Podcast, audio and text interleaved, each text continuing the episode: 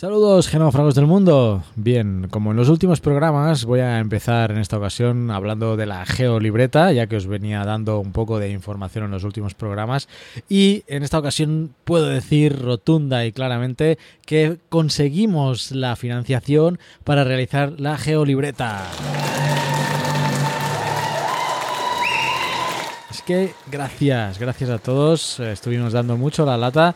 Ahora vamos a parar un tiempo y estamos muy contentos. Gracias a todos lo que habéis aportado, tanto sea pues económicamente como pues mediante vuestra difusión o en redes sociales o en, a través de otros medios. Ahora empieza un trabajo pues de preparación del diseño final. Conseguimos un poco más incluso de lo que pedíamos, así que vamos a, a poder incluir un norte y una escala y en eso estamos. Si estás escuchando esto y participaste, apoyaste a la geolibreta, te ha tenido que llegar un cuestionario a tu correo electrónico para que nos digas la dirección y el nombre con el que quieres que se ponga en la página de mecenas, tu nombre, el que quieres que aparezca ahí, si sois varios o si vas a usar un apodo. Entonces el cuestionario son dos simples cosas, la dirección donde vamos a enviarte la geolibreta cuando esté hecha y qué nombre quieres que aparezca en la página de mecenas. Y esto es de vital importancia porque sin ese nombre no vamos a poder terminar el diseño para enviarlo a imprenta y si no tenemos la dirección de envío, pues no te la podremos enviar cuando esté hecha. Así que revisa tu correo, si hay algún correo ahí de Kickstarter, mm, pues rellena ese cuestionario, ¿vale? Si apoyaste a la geolibreta. Nada, ahora os dejo con el semanal, con Raquel y con África.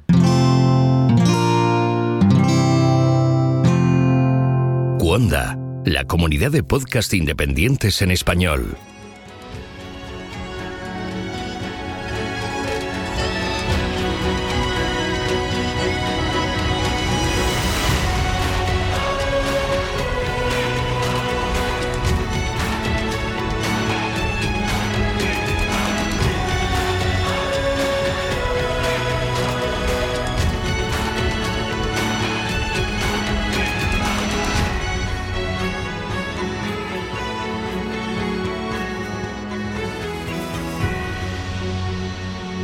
Bienvenido a GeoCastaway. Muy buenas, geonáufragos. Un mes más estamos aquí para hablar de geología, minerales, minería, extracción y lugares de interés geológico. Esta sesión la voy a centrar en torno al oro. Sí, lo sé, suele aparecer como elemento nativo y ahora mismo no es muy frecuente, pero a lo largo de la historia su búsqueda ha transformado paisajes, ha promovido migraciones, etc. Por eso os quiero hablar de él.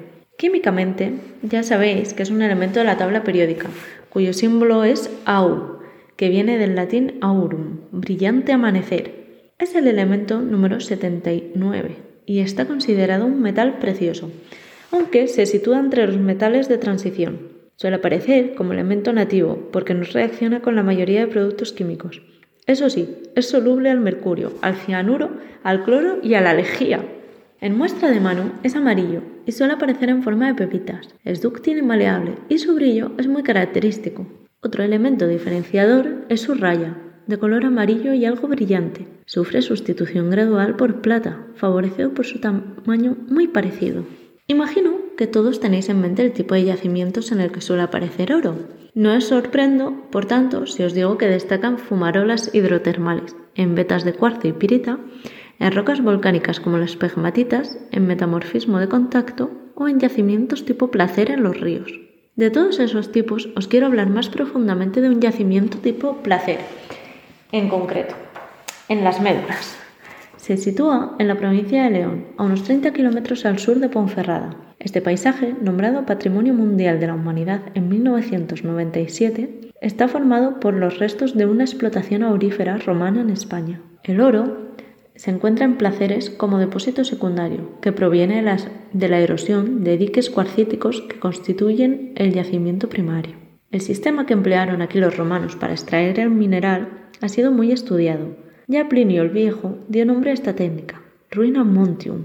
La explicación es que se utilizaba para alcanzar mucha cantidad de oro de una vez, moviendo para ello todo el material de tipo conglomerado que estaba encima, para conseguirlo, el proceso era sencillo. Construyeron una red de galerías y pozos a lo largo de todo el yacimiento por donde metían agua para saturar los niveles inferiores y así provocar el derrumbe. Posteriormente quedaba un yacimiento tipo placer donde poder batear. Cabe decir que el agua se introducía a presión para provocar el derrumbe, que previamente se almacenaba en la parte alta de los montes, el agua me refiero. Muchos años después de que los romanos explotasen el oro, se produjo la famosa fiebre del oro, seguro que a muchos os suena.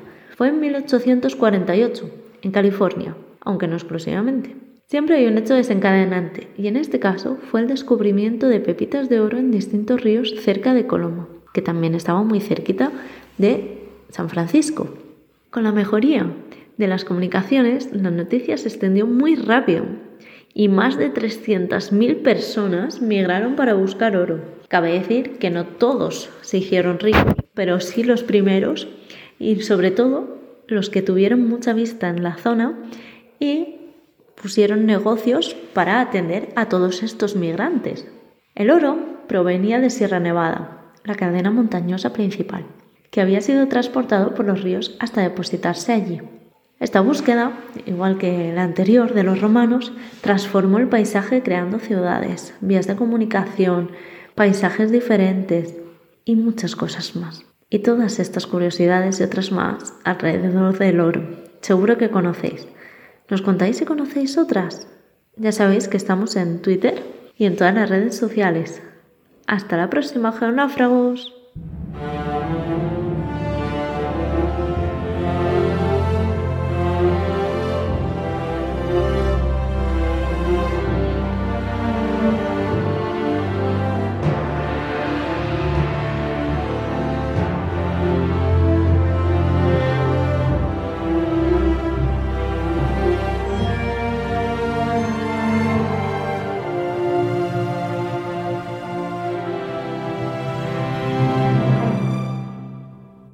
A todos. Hoy hablaremos de la primera mujer civil que voló al espacio, la astronauta Valentina Tereskova. Valentina Tereskova nació el 6 de marzo de 1937 en una aldea del centro de Rusia. Su padre era conductor de tractores. Su madre trabajaba en una empresa textil. En 1945, con ocho años, fue a la escuela y la dejó con 16 años. Empezó a trabajar en la empresa textil, compaginándolo con estudios de ingeniería técnico-industrial.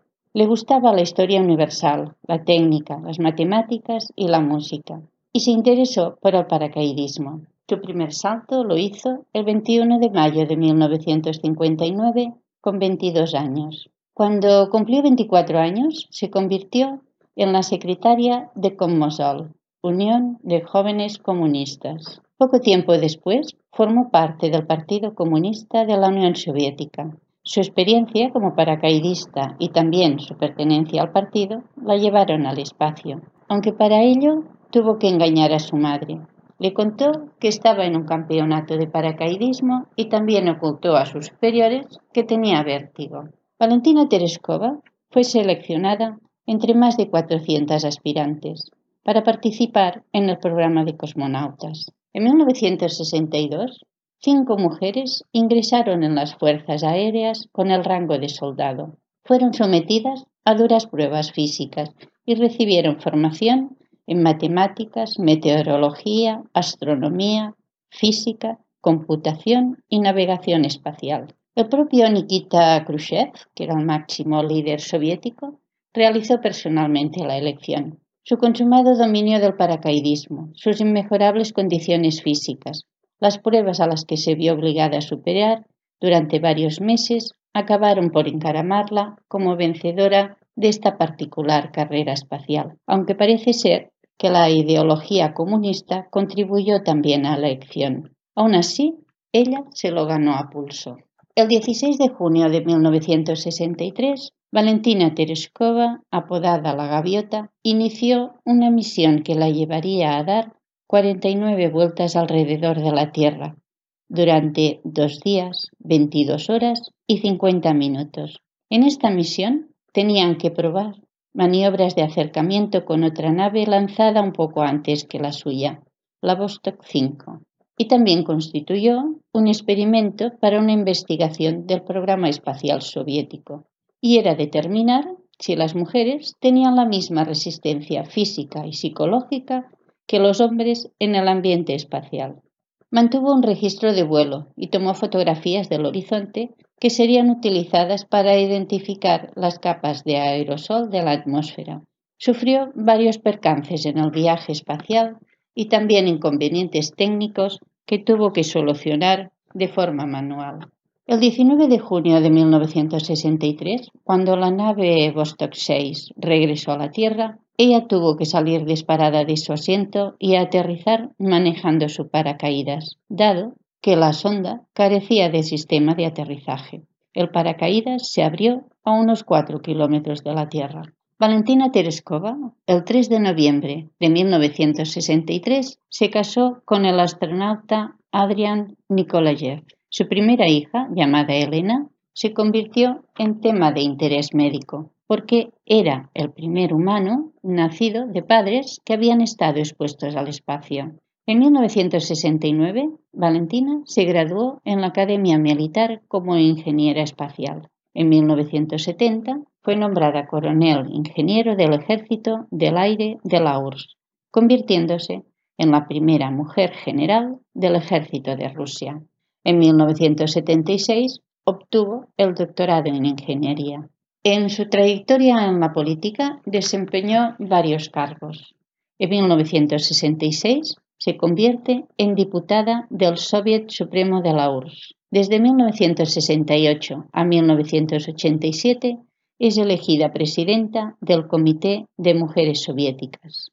Desde 1986, Valentina Tereskova es presidenta de la Unión de Asociaciones Soviéticas de Amistad.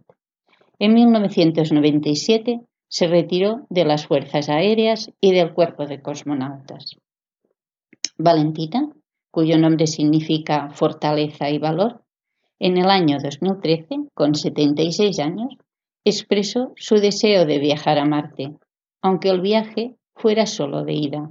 Un cráter de la Luna y el asteroide 1671 llevan el nombre de Tereskova en su memoria. En los Juegos Olímpicos de Invierno del 2014, celebrados en Rusia, ella fue portadora de la bandera olímpica.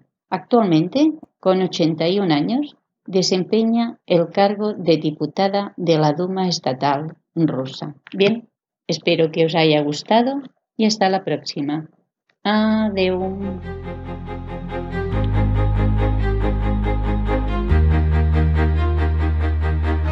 Envíanos tus comentarios, preguntas o sugerencias a geocastaway.gmail.com. Puedes escribirnos en nuestra web geocastaway.com. Búscanos en Facebook y en Twitter